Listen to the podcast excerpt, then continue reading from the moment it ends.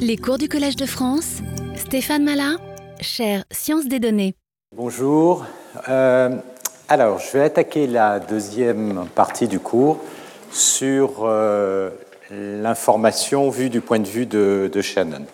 Alors, l'origine, c'est cet article que j'ai déjà mentionné, qui a été paru en 1948 euh, par Claude Shannon, qui vraiment été intéressé par les problèmes de euh, communication. Donc, ça s'appelle a Mathematical Theory of Communications. Donc ça, c'était paru à l'époque. Shannon euh, travaillait pour les Bell Labs, donc c'est paru dans le journal les Technical Reports des Bell Labs. Et la question que Shannon adresse est à nouveau celle d'essayer de définir l'information, mais d'un point de vue euh, très différent de, celui de, Fischer, dans la mesure où ce qu'il essaye, c'est non pas de faire de l'inférence, d'estimer des paramètres, mais de comprendre l'information intrinsèque qui est contenue euh, dans des données. Et cette information intrinsèque, elle est reliée à la capacité de coder ces données sur un nombre minimum de bits ou éventuellement de les transmettre euh, à travers des canaux. Ça, c'est tout le, problème des télécommunications, qui peuvent être bruités, donc introduire des erreurs, et de comprendre quelle est la capacité euh, de ces canaux. Alors ce qui est spectaculaire dans le travail de Shannon, c'est qu'en faisant ça, il a ouvert des ponts considérables. Il a ouvert euh, un pont avec euh, la physique, et notamment la physique statistique, puisqu'il a montré qu'au cœur de ce problème, on retrouve la notion d'entropie, qui va définir une notion d'incertitude sur euh, le, résultat d'un événement euh, aléatoire et qui en même temps va spécifier le nombre de configurations d'un système, ce qui est exactement euh, la notion qui correspond à l'entropie, je reviendrai là-dessus, en physique statistique, avec le deuxième principe de la thermodynamique qui dit que l'entropie va augmenter. Alors, cette vision sur l'information, on peut la considérer aussi différemment, et c'est ce qu'a proposé ensuite, dans les années 60, euh, Kolmogorov. Mais il y a un pont entre les deux notions. Alors, l'idée de Kolmogorov, pour définir la notion d'information, est très différente. Euh, euh, la question reste la même. quelle est la capacité de reproduire des données à partir d'un nombre minimum d'informations. Simplement, euh, Kolmogorov prend la question d'un point de vue très différent, à partir d'une machine de Turing, en définissant euh, l'information ou la complexité de Kolmogorov comme étant la taille du programme minimum qui permet de reproduire une séquence. Donc si vous pensez par exemple à une séquence comme le nombre pi, qui est euh, un nombre qui vous donne un nombre infini d'entiers euh, une fois qu'on le décompose, eh bien, avec, en l'écrivant sous forme de série entière, vous arrivez à écrire ça avec un petit programme de, euh, avec un nombre constant euh, d'éléments. Donc, ça va définir l'information. Ce qui est intéressant, c'est qu'en en fait, il y a une forme d'équivalence entre les deux notions. Si jamais vous avez des séquences qui sont une, réalisation d'une séquence ergodique euh, stationnaire, alors il y a équivalence entre euh, l'entropie de Shannon et euh, la quantité d'informations de Kolmogorov à une constante près définie par la taille du programme de taille minimum. Alors pourquoi est-ce que aujourd'hui je vais dans le cours me concentrer sur euh, la vision de Shannon, c'est qu'en fait elle est beaucoup plus effective.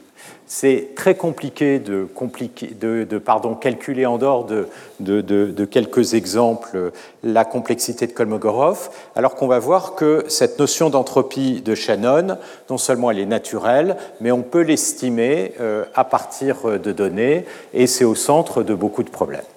Donc ce que je vais faire aujourd'hui, c'est commencer par euh, introduire cette notion d'entropie, montrer que les propriétés d'additivité de l'entropie euh, correspondent bien à ce qu'on attendrait d'une notion d'information.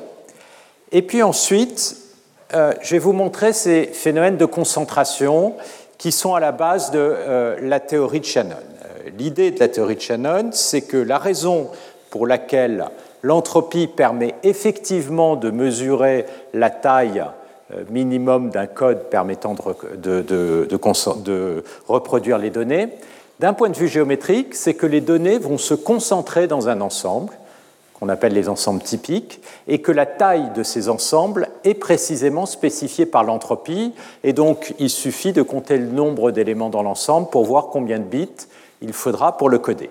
Donc il y a un lien entre ces phénomènes de concentration dont j'ai déjà parlé et euh, l'entropie qui euh, permet de caractériser ces ensembles typiques. Ce qu'on va faire, c'est euh, ensuite on va continuer et je vais vous montrer que en fait derrière ces notions d'entropie, on va pouvoir aussi définir des modèles, c'est-à-dire ça va faire un, retour d'une certaine façon sur la notion de, de modèle et d'information au sens de Fischer en définissant des modèles d'entropie maximum. Et on verra que ça définit euh, euh, des modèles où il y a une forme d'équivalence entre l'entropie maximum et euh, le maximum de vraisemblance. Ça, c'est une idée qui a été évoquée par Brice Ménard dans son séminaire, où il a cité notamment James, qui, dans le milieu des années 50, à euh, expliciter ce, principe euh, d'entropie maximum. Donc, à partir de là, on va continuer à avancer dans cette deuxième partie du cours pour voir notamment une des applications très importantes de toute cette théorie euh, de codage, qui est la compression de signaux. Donc ça, on va l'aborder déjà euh, dans le cours aujourd'hui à travers euh, ces algorithmes de codage pour essayer de comprendre comment on peut coder une séquence discrète avec un nombre de bits minimum mais quand on va se placer sur des applications comme euh, la compression d'image, la compression de son ou de n'importe quel type de données, on va se retrouver devant un problème beaucoup plus compliqué parce que les valeurs sont a priori des valeurs qui ont des, euh, valeurs réelles. Donc, a priori, on ne peut pas les coder sur un nombre fini de bits. Donc, il va y avoir deux aspects euh, dans ces problèmes. D'un côté, un aspect codage, et de l'autre côté, il y aura un coût qui est l'erreur introduite par le codage. Donc c'est tous les problèmes de distorsion versus euh, compression. Et l'enjeu dans les problèmes de compression, c'est d'introduire une erreur minimum pour un nombre de bits fixé. Et là, on retombe sur des applications que vous connaissez bien, parce qu'il y a tous les standards qui sont autour de vous, par exemple euh, JPEG ou JPEG 2000 pour faire euh, de la compression d'image. Bah, c'est basé sur la recherche de représentations qui permettent d'obtenir des codages optimum, c'est-à-dire minimiser l'erreur à partir d'un nombre de bits fixés, sachant que le nombre de bits va être directement relié à l'entropie. Donc on finira sur ces notions euh, de codage et ça nous fera aussi une forme de, retour sur la notion de, complexité que je n'aurais pas beaucoup évoquée dans ce cours. Euh, par le fait que quand on commence à coder, on commence à ou, faire de la, compression, on se pose la question de la représentation. Où sont les structures du signal? Tout comme euh, je l'ai abordé dans le cas de, la classification, et comment représenter ces structures de manière à pouvoir identifier la géométrie de ces ensembles typiques pour pouvoir les représenter avec un nombre de bits euh, minimum. Donc voilà un peu le, programme, les différentes notions euh, qu'on va aborder dans cette deuxième partie du cours. Donc je voudrais commencer sur cette notion d'entropie pour donner une intuition de pourquoi euh, ça donne euh, une sorte de mesure d'incertitude. Donc on se place dans un cadre où on a un alphabet de taille finie, donc qui est un ensemble de symboles, et ces symboles vont apparaître à travers euh, une variable aléatoire x qui prend ses valeurs dans A, avec une probabilité P de AK pour euh, chacun des symboles. Et euh, d'une certaine manière, ce qu'on aimerait, c'est quantifier l'incertitude sur la valeur de x. Donc a priori, si je porte ici les différentes valeurs que x peut prendre, donc les A1, A2, etc., AK, si ma distribution de probabilité que j'ai représentée ici, P de x, est uniforme, eh bien, ça veut dire qu'évidemment, chaque événement a la même probabilité, donc intuitivement, j'ai une incertitude maximum sur euh, le résultat de l'expérience que va donner x. Inversement, si jamais euh, ma distribution de probabilité elle vaut 1 pour un certain euh, AK0 et puis elle vaut 0 sinon, bah, je sais que systématiquement la valeur ce sera AK0, donc j'ai absolument aucune incertitude. Donc déjà, on se dit que cette notion d'incertitude, elle doit être 0 ici et en quelque sorte maximum ici. Mais d'une façon un peu plus générale, ce qu'on peut se dire, c'est que si j'ai une distribution qui est concentrée sur un certain nombre de valeurs, c'est-à-dire mes, probabilités ressemblent quelque chose comme ça, et puis ensuite j'ai d'autres événements qui sont très peu probables, bah, disons que j'ai moins d'incertitude qu'ici, et on peut voir que ça, ça va être relié à la notion de codage. Pourquoi? Bah, Imaginez, euh, euh, c'est le, cas du langage euh, avec des mots, il y a des mots qui arrivent beaucoup plus souvent que d'autres, et vous avez besoin, quand vous exprimez, de vous exprimer, si possible, vous écrivez de la façon la plus concise possible. Donc, quelle est l'idée si jamais vous voulez effectivement avoir un code efficace? Ben, Quand vous avez des mots très fréquents, et ça c'est typiquement les mots de liaison et, euh, de, etc., ou les articles, ben, vous allez avoir des mots très courts, deux lettres. Au contraire, quand vous avez des mots qui sont très peu fréquents, vous pouvez utiliser beaucoup plus de lettres. Extrême, euh, anticonstitutionnellement, on l'utilise assez rarement, heureusement. Et l'idée, évidemment, c'est que en moyenne, si vous faites ça, bah, comme les mots qui sont fréquents euh, sont les plus courts, vous allez avoir à utiliser beaucoup moins de lettres avec ce genre de stratégie.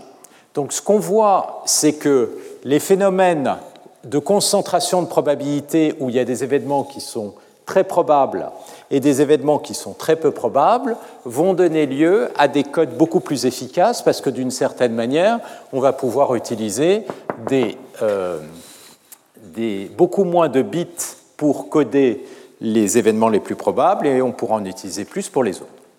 Donc on sent bien qu'il y a un lien entre les deux, et c'est ce que toute cette théorie de Shannon euh, définit. Alors, l'entropie, on va la définir formellement, c'est tout simplement, on retrouve euh, cette idée euh, de, comme dans l'information de, de Fischer, c'est de considérer le log de la proba, et ça va être tout simplement l'espérance par rapport à la distribution P du log de la probabilité. Ça veut dire quoi? Ça veut dire que ça va être la somme du, des valeurs prises par la log probabilité, c'est donc les logs de P de AK. Chaque P, log de P de AK arrive avec une probabilité P de AK. Excusez-moi, j'ai un signe moins. Donc ça va être ceci. Moins P de AK, log de P de AK. Comme P de AK est plus petit que 1, ça, c'est toujours avec le signe moins positif et donc l'entropie, elle est toujours euh, positive. Donc, pour essayer de relier ça un peu plus formellement euh, à cette notion d'information, on va regarder les propriétés euh, d'additivité.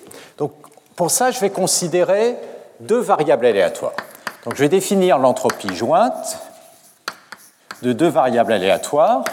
Donc, si j'ai deux variables aléatoires x, y, L'entropie jointe de xy, bah, ce n'est pas compliqué, ça va être l'espérance du log de la probabilité jointe de x et de y.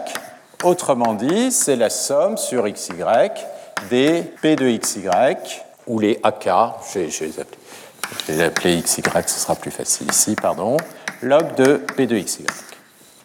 D'accord? Et pour voir ce qu'apporte une variable aléatoire par rapport à l'autre, on va regarder les euh, entropies conditionnelles. Alors, l'entropie conditionnelle, c'est l'entropie associée à la probabilité conditionnelle, c'est-à-dire, donc je vais vous la définir ici, on la définit comme l'entropie de la probabilité conditionnelle de x, y sachant x, c'est écrit. Donc ça, c'est, ça va être pour toutes les valeurs prises par x, ça va être l'entropie, la probabilité de x fois l'entropie de y, sachant la valeur prise par x. Donc c'est la valeur moyenne de l'entropie de y pour toutes les valeurs que peut prendre x. Donc, l'entropie de y sachant x, je peux donner son expression, ça va être somme sur y des p de y sachant x log de p de y sachant x avec un signe moins. Mais p de x fois p de y sachant x, je peux le sortir. Ça, ça va me faire la somme sur x de la probabilité jointe de p de xy fois, donc je mets la somme ici, log de p de y sachant x. Et donc là, euh, qu'est-ce que vous avez? Vous avez que l'espérance par rapport à la probabilité p de la probabilité p de y sachant x, c'est-à-dire que ça, ce n'est autre que l'espérance moins l'espérance par rapport à la probabilité jointe du log de p de y sachant x. Donc, l'entropie euh, conditionnelle, c'est en fait le log de la probabilité conditionnelle prise par rapport à la probabilité jointe des deux variables y et x. Alors, à partir de ça, on obtient euh, une première petite propriété qui est de relier l'entropie de y, jointe de x et de y, par rapport à l'entropie de x. si on imagine que l'entropie de xy, c'est l'incertitude sur la valeur qui est prise par euh, à la fois x y, ceci donne l'incertitude sur x. Qu'est-ce qui reste? Donc l'incertitude sur l'événement produit par x. A priori, on se dit ce qui reste, c'est l'incertitude sur y sachant x.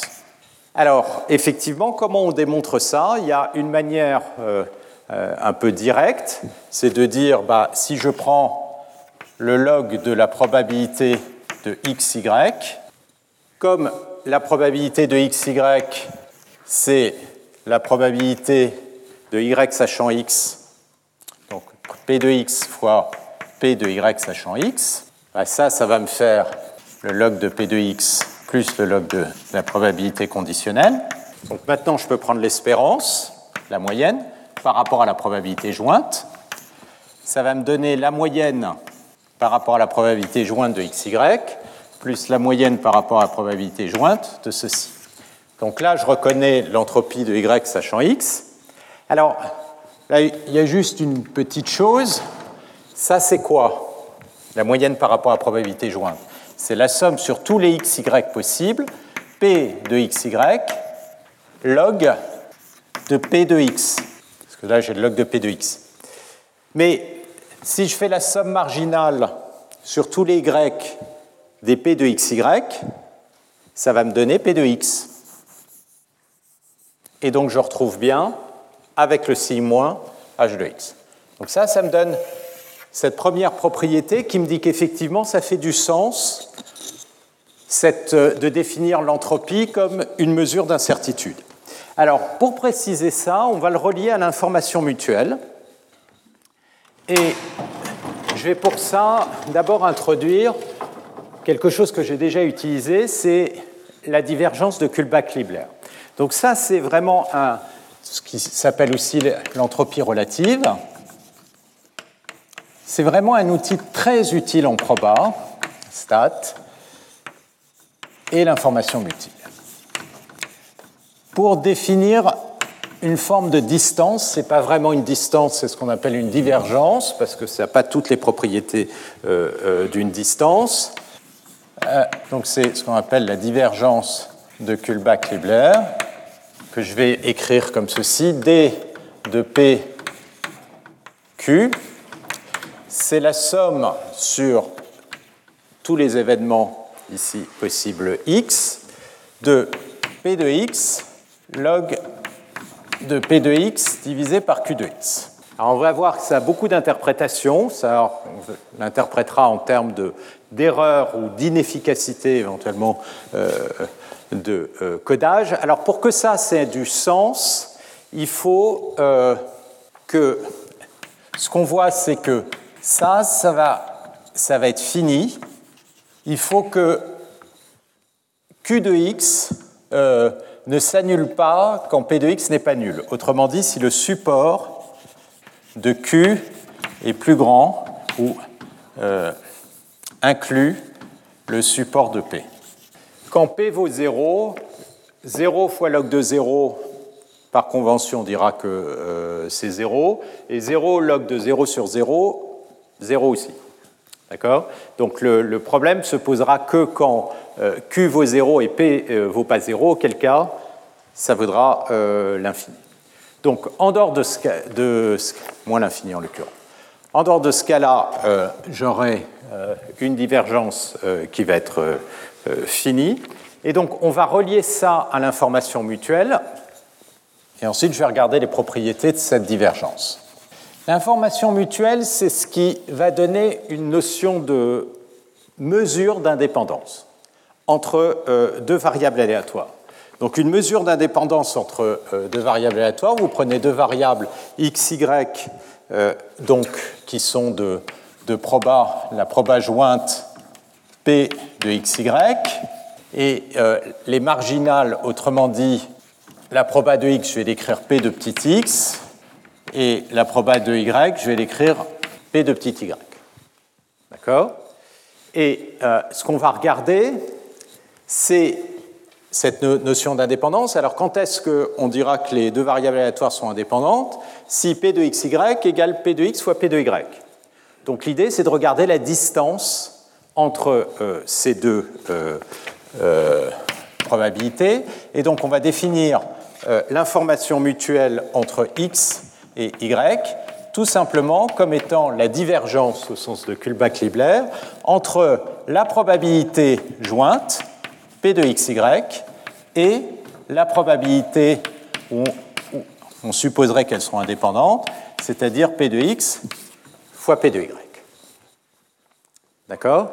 Donc autrement dit, si euh, je réécris ça, c'est la somme sur tous les xy possibles des P de xy log de première proba, donc c'est P de xy, divisé par la deuxième proba Q, qui est ici P de x fois P de y. Alors, pour se rendre compte que ça correspond aussi, donc là on voit bien c'est une notion de distance, quel est le lien euh, avec euh, l'entropie?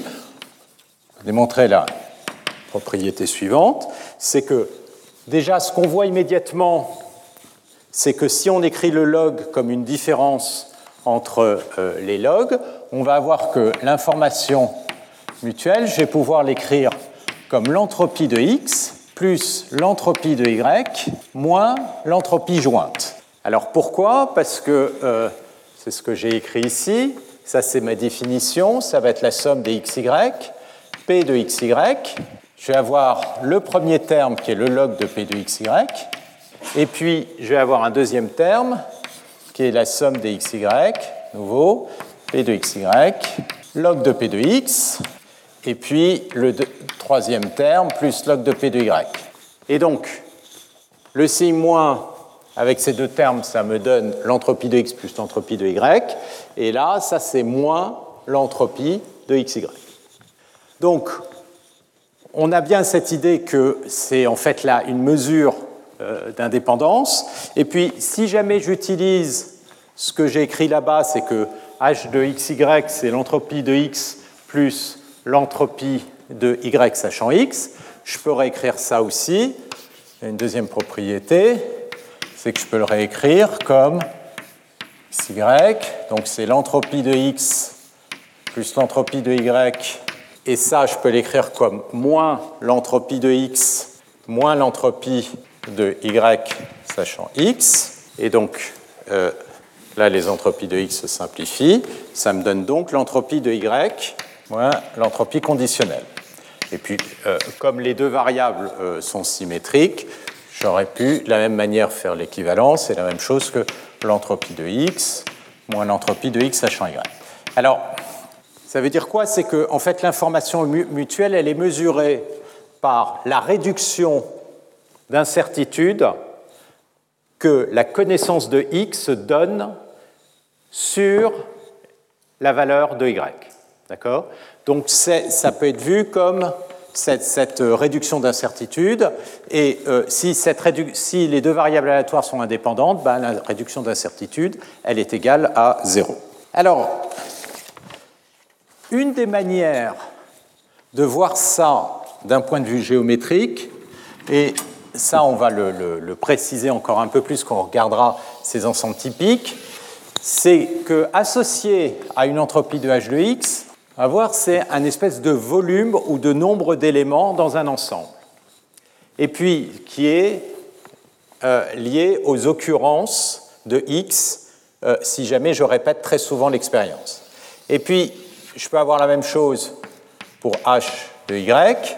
Et l'information mutuelle, en fait, ça correspond à la taille de l'intersection. Et l'entropie jointe, c'est la taille de l'union. D'accord? Donc, la connaissance de Y ne donne une information sur X que si, évidemment, les événements s'intersectent. Donc, géométriquement, vous avez euh, cette image pour euh, représenter cette information mutuelle. Alors, pour regarder les propriétés, notamment pour vérifier que ça c'est positif, on va utiliser l'inégalité de Jensen, et c'est ça qui nous donne les résultats essentiels sur les, euh, sur les propriétés de euh, l'entropie et de l'information mutuelle, comme au niveau des propriétés additives. Alors, l'inégalité de Jensen, je vais juste vous la redonner parce qu'on l'utilise absolument partout. Donc, je l'ai déjà utilisée, mais là, je vais vous la redonner. Donc, on va considérer une fonction f euh, qui est convexe donc ça veut dire que ici euh, c'est une fonction à valeur réelle, donc on n'est pas en, dimension multiple, donc les dérivées euh, secondes sont positives. Et si f est convexe, alors pour toute variable aléatoire, on va voir que l'espérance de f de x est toujours plus grande que f de l'espérance de x. Et on a égalité donc si f est strictement convexe, donc strictement convexe, ça veut dire que les dérivées secondes sont strictement positives, dans le cas où les dérivées secondes existent. Alors, on a euh, égalité ici, si et seulement si x est égal à l'espérance de x.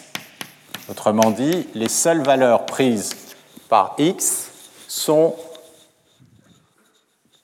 sa valeur, et sa valeur moyenne. Donc l'idée est déjà dit, vous avez une fonction qui est convexe, vous prenez n'importe quelle valeur, c'est la définition de la convexité, donc ça c'est votre fonction f de x.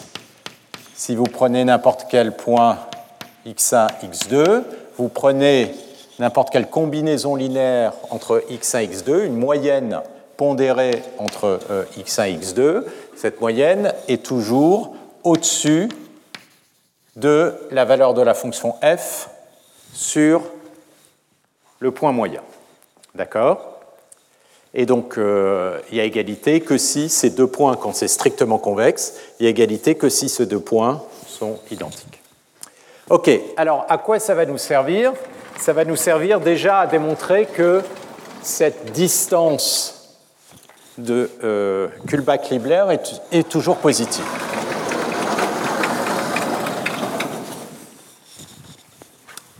Alors, On va démontrer que la distance entre P et Q est positive avec égalité si et seulement si P de x est égal à Q de x pour tout x. Donc les deux probas sont égales. Alors, euh, pour ça, on va écrire la distance de Kullback-Libler.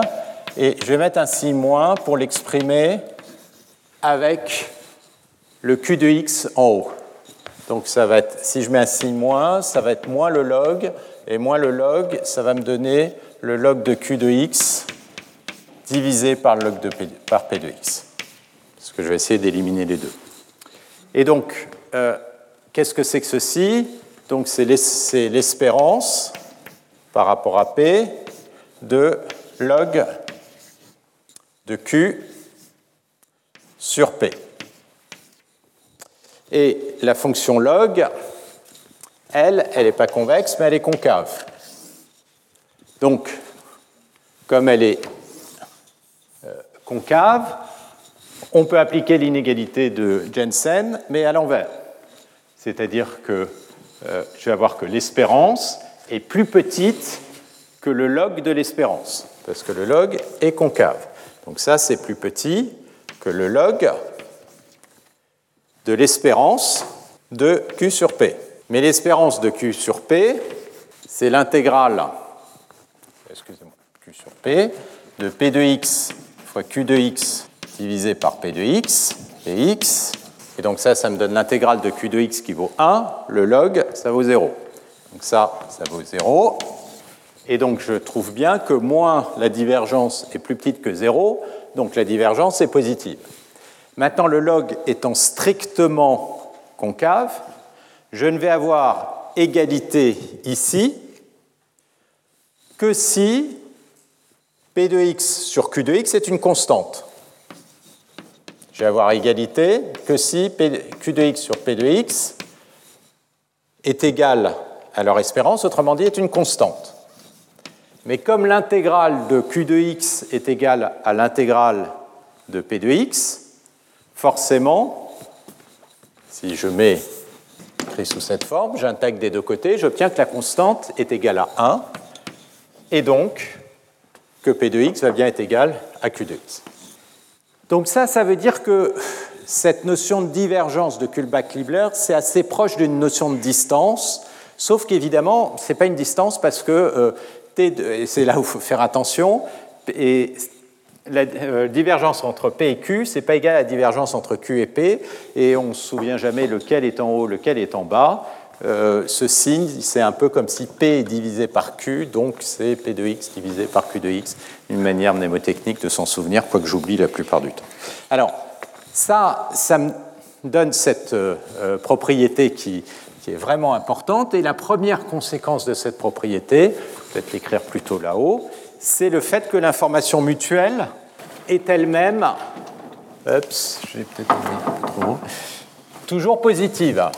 L'information mutuelle entre x et y est toujours positive, forcément, parce que je l'ai enlevé, mais l'information mutuelle, je l'avais définie comme une divergence de Kullback-Leibler, donc ça c'est positif. Va l'écrire là euh, euh, directement et j'ai une égalité. J'ai une égalité si et seulement si les deux probas sont égales. Et donc j'ai une égalité si et seulement si les euh, variables aléatoires sont indépendantes. Donc on voit bien que cette information mutuelle, c'est une notion forte parce que ça caractérise l'indépendance entre deux variables aléatoires. Alors une autre propriété donc, je vais juste rajouter, j'ai i de xy égale 0, si et seulement si x et y sont indépendantes. Une autre propriété euh, qu'on peut déduire de ce théorème, c'est le fait que si j'ai une variable aléatoire qui prend ses valeurs dans un alphabet de taille k, alors l'entropie h de x est toujours plus petite que log de k. Autrement dit, log de la taille, je peux vous l'écrire comme ça, de l'alphabet. Les valeurs absolues comme ça, ça voudra dire le cardinal d'un ensemble. D'accord? Alors, pourquoi ça c'est vrai?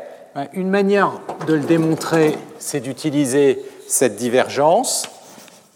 Je peux définir euh, une variable aléatoire, une densité de probabilité uniforme, U de x, qui est égale à 1 sur le cardinal de mon ensemble. Donc c'est la distribution que j'ai écrit là-haut, qui est uniforme. Je peux regarder la distance entre P et cette distribution uniforme. De Kullback-Leibler. Ben ça, ça va être la somme de P de x log de P de x divisé par euh, U de x, et la division par euh, U de x, ça va en fait me multiplier par le cardinal de A. Et donc, euh, et puis j'ai un log, oui. Et donc ensuite le log, ça va être la somme des logs. Donc je vais avoir somme des P de x log de P de x. Et puis ensuite, je vais avoir log de A fois la somme sur x de P de x. Somme sur x de P de x vaut 1, donc je vais avoir log de A. Et ça, vous reconnaissez ici moins l'entropie, plus le log du cardinal. Et ça, c'est toujours positif. Donc, si vous le passez de l'autre côté, ça veut dire que l'entropie est plus petit que le log du A. D'accord Donc, ça, ça explique cette bande supérieure. Donc vous voyez, tout, tout, tout est basé essentiellement sur ces propriétés élémentaires, sur euh, l'inégalité de, Jensen. Euh, une dernière propriété qu'on peut voir, c'est que si je regarde l'entropie, une idée assez naturelle, de x sachant y, a priori ça, on se dit que ça doit être plus petit que l'entropie de x. Alors, ça, ça vient tout simplement du fait que l'information mutuelle est positive. Comme l'information mutuelle est positive, l'entropie de x est plus grande que l'entropie de x sachant y. D'accord? Mais c'est cette idée que si on ajoute de l'information, alors on diminue euh, en conditionnant la valeur d'une variable aléatoire, alors on va diminuer l'incertitude, et donc on va voir ça. Donc on voit qu'on a bien toutes ces idées intuitives qu'on peut avoir, et inversement, on peut faire un exercice mathématique, c'est-à-dire imposer ces propriétés, dire que pour toute variable aléatoire, j'ai les propriétés d'additivité, etc. Et hop, on démontre qu'il n'y a qu'une solution, c'est l'entropie, c'est-à-dire euh, l'espérance de log de x. Donc ça, c'est une vision de cette entropie comme mesure de réduction d'incertitude et euh, ça permet d'introduire euh, cette notion très importante à la fois d'information mutuelle et de distance de Kullback. Là où cette entropie commence à devenir vraiment très puissante, c'est quand on fait le lien avec les phénomènes de concentration. Donc c'est ça que maintenant je vais regarder et c'est ça qui va nous permettre de faire le lien avec le codage. J'ai expliqué que quand on veut faire de la modélisation euh, de données, ce qu'on essaye de faire, c'est de regarder où vont se retrouver les données qui typiquement sont en grande dimension. Et la raison pour laquelle j'avais au tout début expliqué que le point de vue euh, probabiliste était en grande dimension souvent plus puissant qu'un point de vue purement déterministe, c'était à cause des phénomènes de concentration. C'est que quand vous regardez en grande dimension, vous vous rendez compte que en fait, les données, elles ne se retrouvent pas n'importe où, mais elles se concentrent dans l'espace de grande dimension, dans des ensembles qui sont beaucoup plus petits que l'ensemble total. Alors souvent, en euh, apprentissage, les gens parlent de variété, mais ces ensembles, ils ne sont pas forcément du tout différenciables. Et euh, ce qu'on aimerait, c'est être capable de caractériser la géométrie de ces ensembles, la taille de ces ensembles, et typiquement, on s'attend à ce que la taille de ces ensembles soit beaucoup plus petit que l'ensemble dans sa totalité. Et ce qu'on va voir, c'est qu'en fait, la notion d'entropie, elle permet précisément de caractériser le volume, ça c'est dans le cas continu, ce sera l'entropie différentielle, ou le nombre d'éléments, dans le cas euh, discret, qui se retrouvent à l'intérieur d'un tel ensemble. Alors, on va se placer dans un cas euh, euh, simple, qui est le cas où j'ai un signal de taille n qui en fait correspond à des coordonnées qui sont toutes indépendantes. Autrement dit, je me place dans le cas où j'ai des réalisations x1, x2, xn, ça c'est mon x, qui sont des variables qui sont ID, identiquement distribuées et indépendantes. Et ce que je voudrais, c'est exprimer le fait que ce x ne va pas se retrouver n'importe où à l'intérieur de l'ensemble. Donc pour ça, on va prendre finalement le même genre d'idée que euh, ce qu'on retrouve dans la notion de euh, euh, log vraisemblance ou de vraisemblance, c'est que je vais regarder la proba. Et pardon, je vais commencer par la proba, P de x. Et P de x, c'est évidemment, comme je suis indépendant, le produit des P de x. Donc j'ai envie de prendre le log, et le log de P de x, c'est la somme des logs de P de xi, qui sont toutes des variables aléatoires indépendantes. Donc, si maintenant je mets 1 sur n ici, qu'est-ce qu'on retrouve? On retrouve une somme, une moyenne de variables aléatoires indépendantes. Donc, si je laisse n tendre vers l'infini, ce qu'on a vu nombre de fois, c'est que la somme de variables aléatoires euh, qui sont indépendantes et ici bornées va tendre vers leur moyenne. Et donc c'est quoi leur moyenne? Puisqu'elles sont toutes identiquement distribuées, c'est l'espérance des logs de P de xi pour n'importe quel i, et ça c'est précisément l'entropie, H. Et ça, c'est une convergence en proba. C'est-à-dire que pour tout epsilon, j'ai une proba qui va tendre vers 1 que ceci est une distance relativement à h qui soit plus petite que epsilon. Donc ça, c'est la première propriété, et ça, c'est fondamental, c'est ça qui définit tout. C'est que quand on fait la, moyenne des logs de proba, ça va converger vers l'espérance et donc vers l'entropie. Pourquoi ça définit tout? Parce qu'une fois qu'on a réalisé ça, on a envie de se dire, et on retrouve des techniques euh, qu'on a euh, utilisées dans le cas de l'information de Fischer, c'est de regarder l'ensemble des x qui vont effectivement avoir une distance à l'entropie plus petite que epsilon. Autrement dit, je vais regarder dans mon espace qui est de dimension n, l'ensemble des x tel que la somme, donc x c'est x1, x2, xn, d'accord? Tel que 1 sur n, somme sur i des logs de p de xi.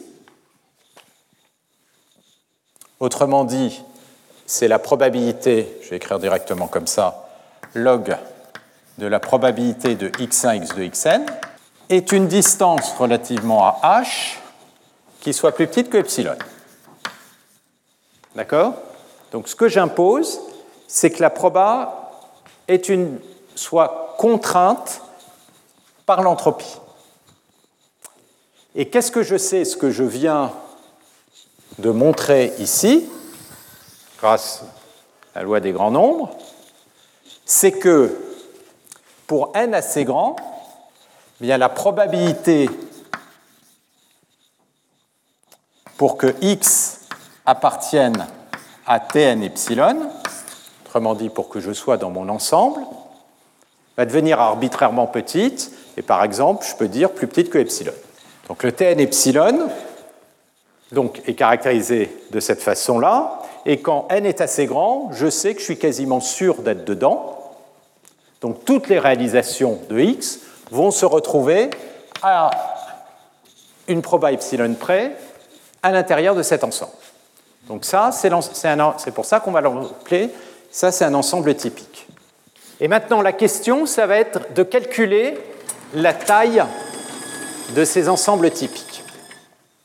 Alors, on va montrer euh, deux petites propriétés. Alors déjà, je vais peut-être réécrire ce que ça veut dire, euh, ce que j'ai écrit là-bas.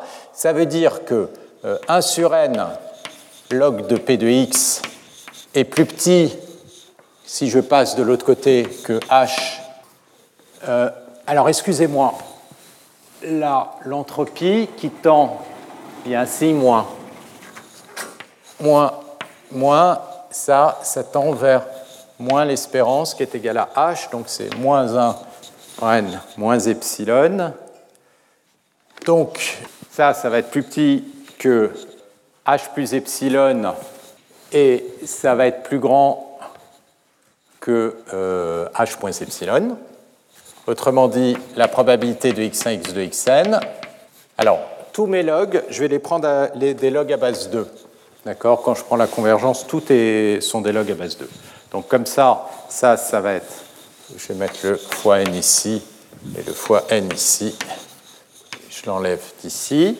Et donc ça, ça va être euh, du coup plus petit à cause du si moins, ça va inverser les inégalités que 2 puissance moins n h moins epsilon. Et ça va être plus grand que 2 puissance moins n Ce qui est important de réaliser dans cette définition des ensembles typiques, c'est que, et on le voit à nouveau ici, on les a définis comme étant des ensembles pour lesquels la proba est quasiment constante.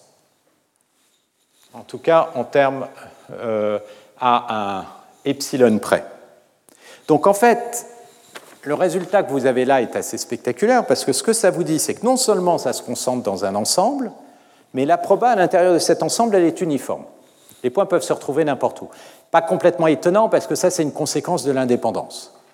D'accord? Mais donc, vous avez cette propriété qu'on appelle des propriétés euh, d'équipartition asymptotique, qui est à nouveau une conséquence de la loi des grands nombres. Et donc, on va regarder, on va, il y a deux petites propriétés donc, auxquelles je voudrais insister. La première que euh, j'ai écrit là-haut, c'est que le, la proba pour que euh, x1, x2, xn appartiennent à t n epsilon va être. Excusez-moi, c'est pas plus petit que epsilon, c'est plus grand que 1 moins epsilon. Personne qui réagit C'était tellement évident que. La proba tend vers. C'est une convergence en probabilité, donc ça veut dire qu'avec une proba 1, ça va tendre vers l'ensemble.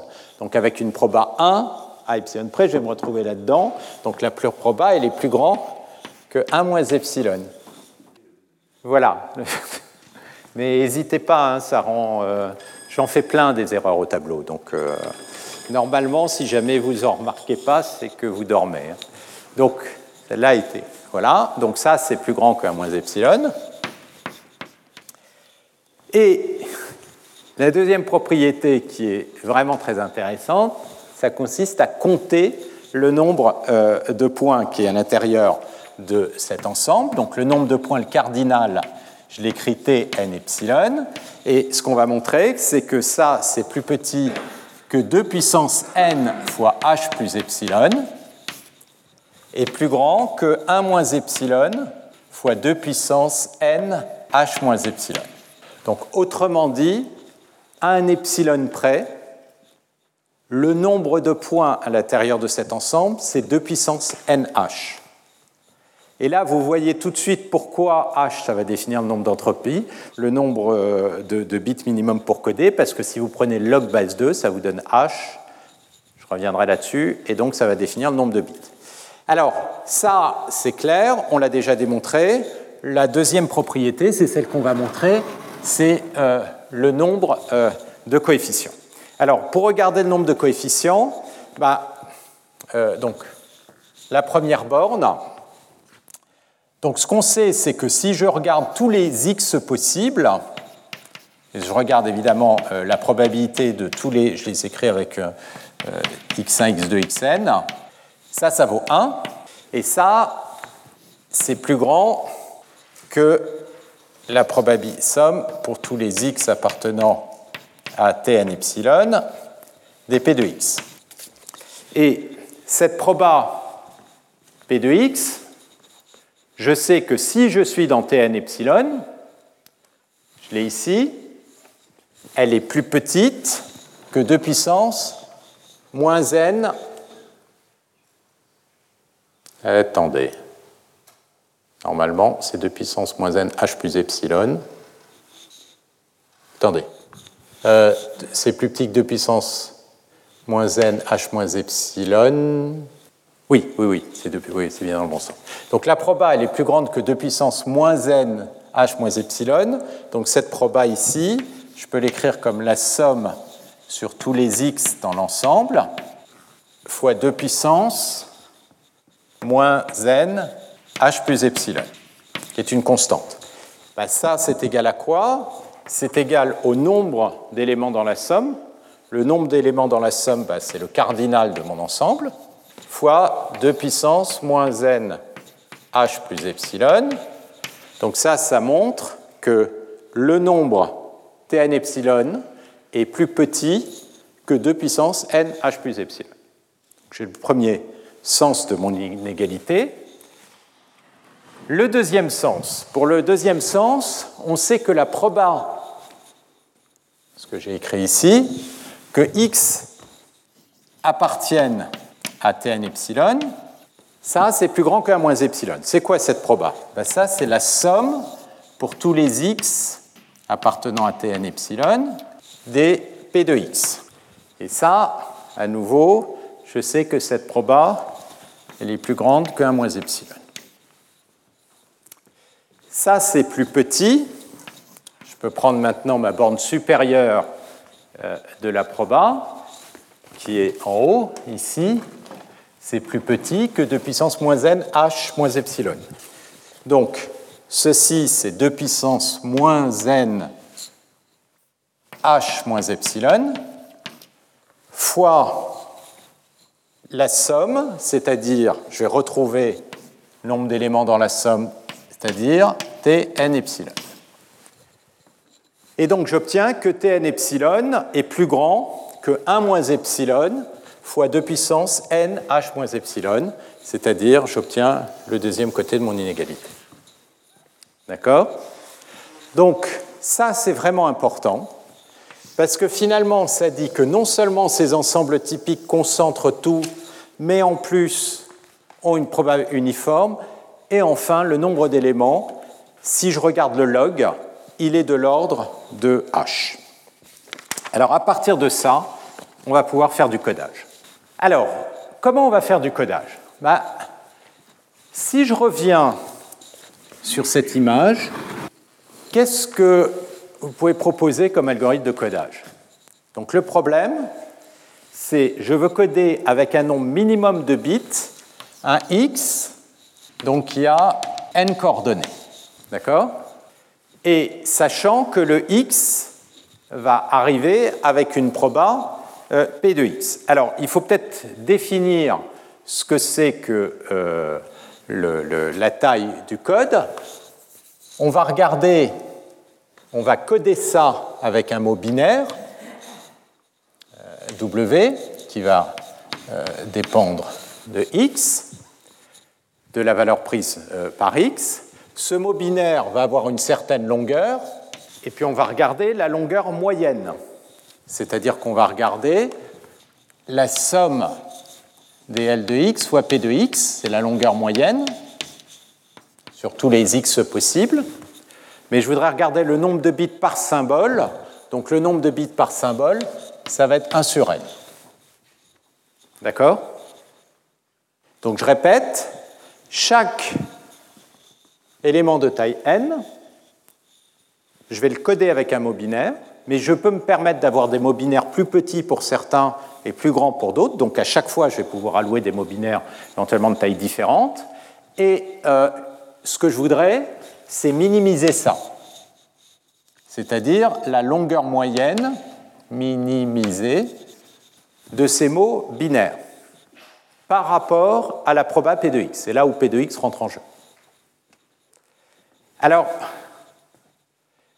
qu'est-ce que vous pouvez proposer comme code? Déjà, si je suis à l'intérieur, on voit quand même, dans, ce problème, j'ai deux cas. Soit je suis à l'extérieur, et la proba quasiment zéro, négligeable, soit je suis à l'intérieur de l'ensemble typique, et la proba est quasiment uniforme. Donc si la probabilité est uniforme, qu'est-ce que vous proposez comme longueur de mot à l'intérieur? Est-ce que je vais prendre pour un x qui est ici ou un x qui est ici euh, des codes qui sont différents? A priori non, parce qu'ils ont la même proba. L'idée, c'est d'utiliser des euh, mots plus longs quand, quand, la proba est plus faible. Donc a priori, tous les éléments qui sont à l'intérieur, comme ils ont la même proba, on va utiliser des mots binaires de même taille. Donc on va définir ensemble ce code. On appelle ça un code typique ou epsilon typique. Donc si x est dans Tn epsilon, a priori, je vais prendre une longueur de mot qui doit être suffisante pour discriminer chacun de ces points. Combien de points j'ai à l'intérieur de ça ben, Le nombre de points, c'est le cardinal de l'ensemble typique.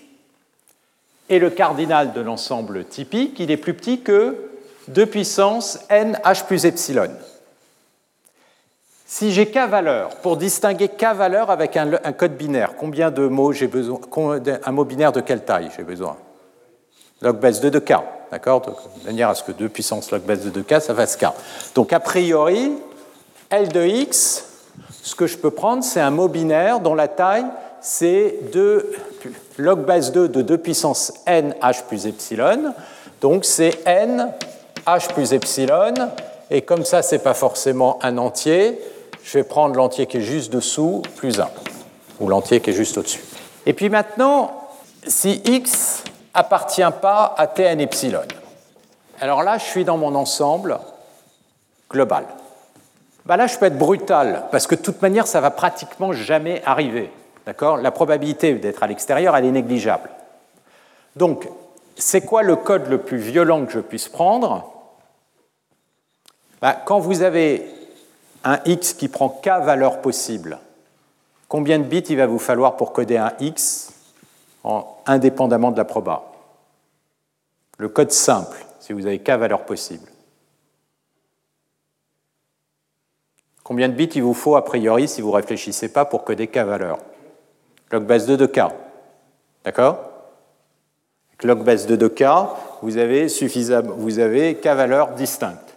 Donc a priori, ce que vous pouvez faire dans ce cas-là, c'est prendre un code qui est le plus brutal possible, c'est log base 2 de k, autrement dit log base 2 de la taille de l'ensemble. OK. Mais maintenant, si j'ai un x, il me faut quelque chose d'autre. Il faut que je sache si je suis là-dedans ou si je suis à l'extérieur. Donc il va me falloir un bit de plus pour dire si je suis le x est dans le tn epsilon ou si il est à l'extérieur. Donc, je vais rajouter un bit. Donc là, ça va me faire. Ah, et comme le 2 de k n'est pas forcément un entier, si on veut le faire rigoureusement, on va faire comme ça, plus un bit qui va me dire si je suis à l'intérieur ou à l'extérieur de, de l'ensemble. Et si je suis à l'intérieur, voilà le mot binaire que j'utilise. Si je suis à l'extérieur, je vais prendre un mot binaire qui est de taille log base 2 de k plus 1. Et maintenant, on peut calculer R. Donc R, c'est 1 sur n. Alors, soit je suis à l'intérieur de Tn epsilon. Et à ce moment-là, je vais avoir une longueur qui est celle-ci, c'est-à-dire cette longueur, euh, je, vais, vous donner le théorème tout de suite et je vais vous le démontrer. Donc le théorème, c'est un des premiers théorèmes de Shannon, c'est qu'il existe une constante C telle que pour tout epsilon, euh, positif, pour n assez grand, on va avoir que le nombre pour ce codage typique, le nombre de bits, il va être plus petit que l'entropie plus c fois epsilon. Et quand epsilon tend vers 0, ça va donc euh, être essentiellement borné par l'entropie. Donc ce qu'on voit déjà, c'est le lien comme l'entropie donnant une borne supérieure sur le nombre de bits. Donc on va le démontrer en calculant R. R, je l'ai donné ici, à nouveau, c'est la valeur moyenne des longueurs. Donc c'est les longueurs multipliées par les probas.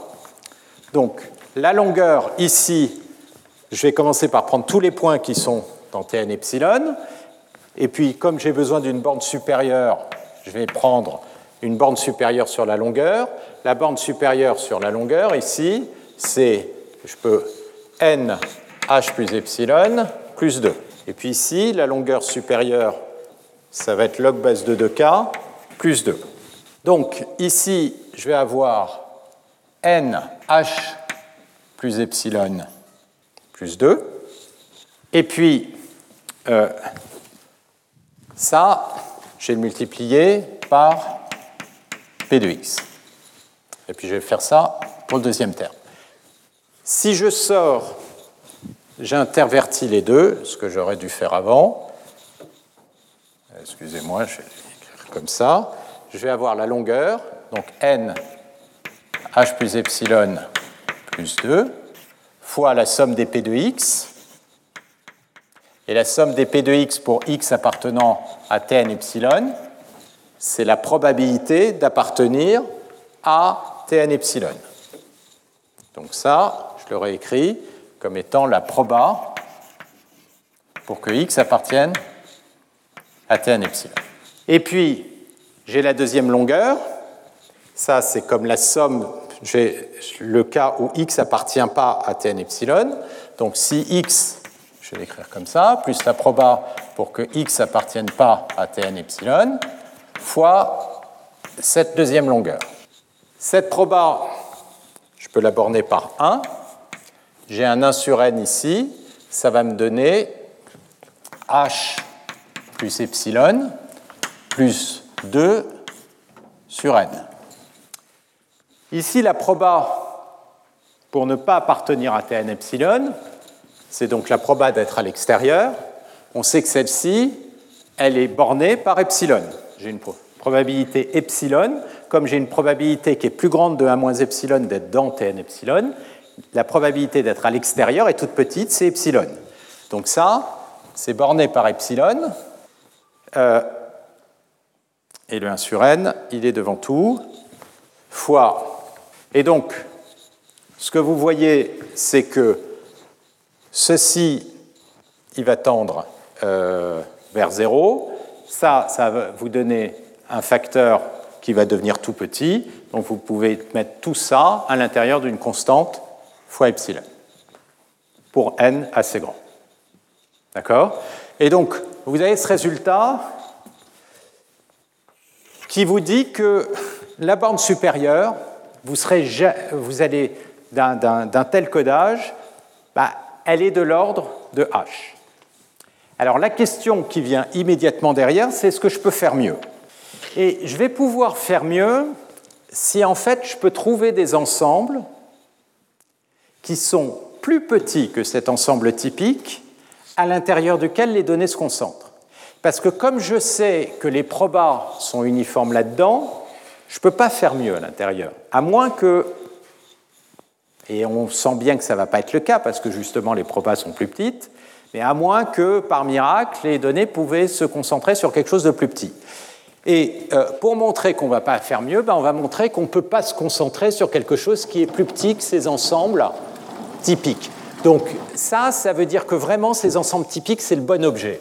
C'est-à-dire que ça me donne exactement l'endroit où les données se trouvent.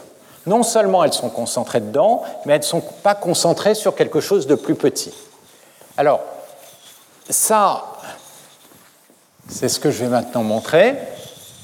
Donc pour ça, je vais définir un ensemble que je vais appeler Bn delta, qui est le plus petit ensemble, tel que la proba pour que x appartienne à ce B n delta, sachant que x est un vecteur de taille n, est plus petite que 1 moins delta.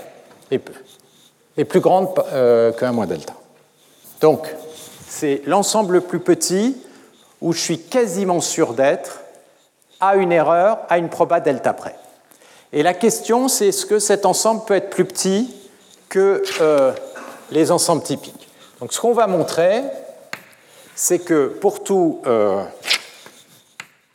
delta et delta prime, si effectivement j'ai un ensemble euh, tel que Bn delta est plus grand que 1 moins delta, alors la taille est très contrainte, c'est-à-dire que 1 sur n, le log de la taille de cet ensemble, donc le cardinal que j'écris avec cette valeur absolue, va être plus grande que, l'entropie moins delta prime.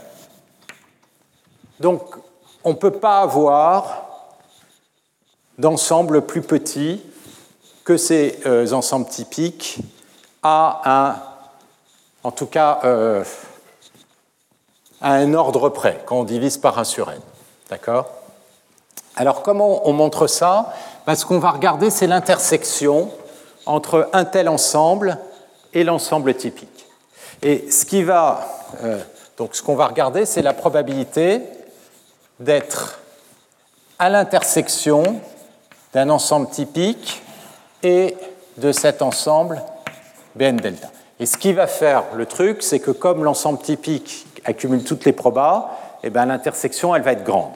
Alors pour regarder l'intersection, bah, euh, la proba de l'intersection, je peux l'écrire à partir de la proba de chacun des ensembles, plus la proba du Bn delta, moins la proba de l'union. D'accord? Alors, cette proba-là, elle est plus grande que 1 moins epsilon. Donc ça, ça va être plus grand que 1 moins epsilon. Cette proba-là, elle est plus grande que 1 moins delta. Et cette proba-là, elle est plus petite que 1. Donc comme je la soustrais, je peux soustraire moins 1 pour avoir ma borne, et je vais avoir 1 moins epsilon moins delta. OK. Maintenant, qu'est-ce que c'est que cette proba? Cette proba, c'est la somme des P de x pour tous les x qui appartiennent à l'ensemble. Tn epsilon inter Bn delta. Maintenant, comme je suis dans Tn epsilon, j'ai une borne sur ma proba. Je sais que pour tout x dans Tn epsilon, où est-ce que je l'ai mis Pour tout x, je suis entre P de x, vous l'avez tout en haut, entre 2 puissance moins n h moins epsilon et 2 puissance moins n h plus epsilon. Donc là, j'ai besoin d'une borne supérieure. Donc cette quantité-là, elle est plus petite que la taille ici euh, de l'intersection. Donc la taille de l'intersection, c'est Tn epsilon inter Bn delta, fois la borne supérieure de la proba, et la borne supérieure de la proba, c'était 2 puissance moins n h moins epsilon. Donc on a que cette quantité-là, ici, elle est plus grande que 1 moins epsilon moins delta. Maintenant, la taille de l'intersection, elle est plus petite que la taille de l'ensemble lui-même. Donc, euh, et donc euh, cette, taille de l'ensemble, je, dois la multiplier par le 2 puissance moins n moins epsilon. Donc j'obtiens, excusez-moi, l'inégalité suivante, je vais effacer. J'obtiens que la taille de mon ensemble le plus petit possible multiplié par 2 puissance moins n h moins epsilon euh, n h moins epsilon est plus grand que 1 moins epsilon moins euh, delta.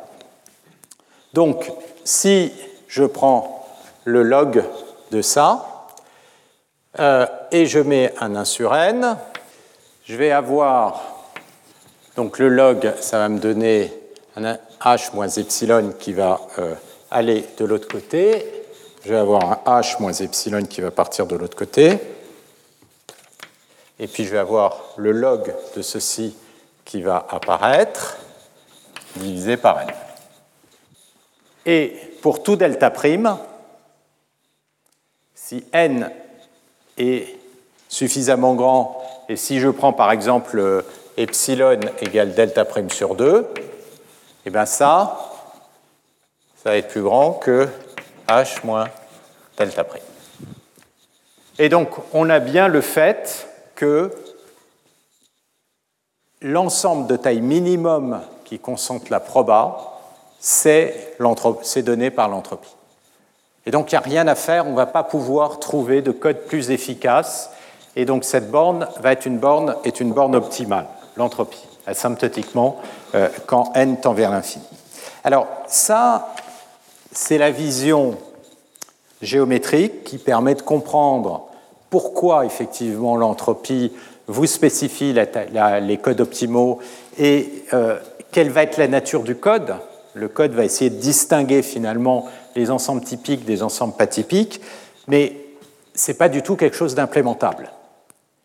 Parce que euh, pour savoir si une séquence est typique ou pas, savoir si elle est directement dans, dans euh, l'ensemble typique, ce n'est pas du tout facile à tester directement en définissant analytiquement l'ensemble typique. Ça, ça va se tester indirectement par des algorithmes. Et c'est ça qu'on va maintenant regarder. C'est la façon dont on arrive à implémenter cette idée avec des algorithmes efficaces.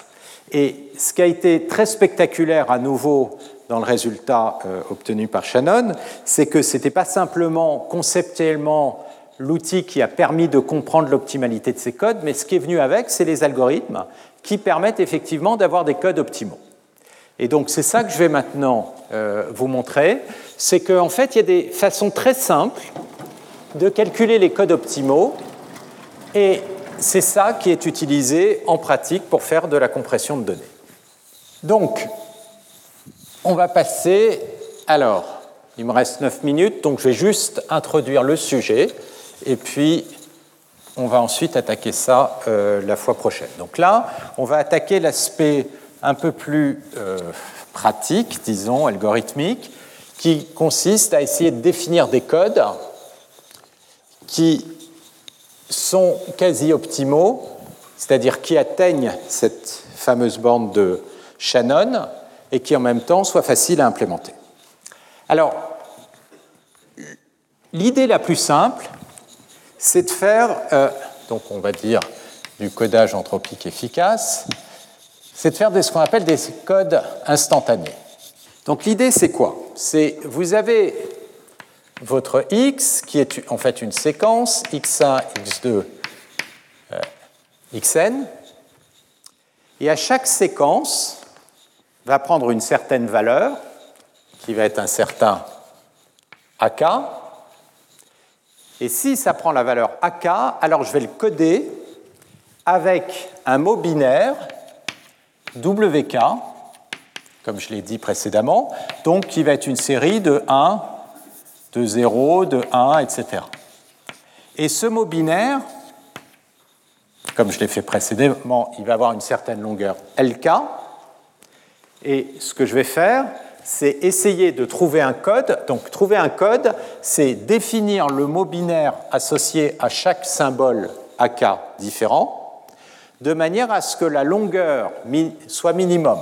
Alors la longueur, le nombre de bits par symbole, c'est la moyenne des LK fois P, là j'ai des symboles AK. D'accord? Et c'est ça qu'on veut minimiser. Donc ce que ici j'ai contraint, c'est le fait que je ne code pas X comme une séquence de n éléments avec un code, je code chacune des coordonnées de x, autrement dit, chaque symbole au fur et à mesure qu'ils arrivent. Et chaque symbole au fur et à mesure qu'ils arrivent, je vais les coder. Alors, des codes de taille variable, par exemple, je peux vous en définir euh, un. Je peux dire, par exemple, W1, ça va être, disons, 0. Euh, W2, donc ça, c'est pour le symbole 1.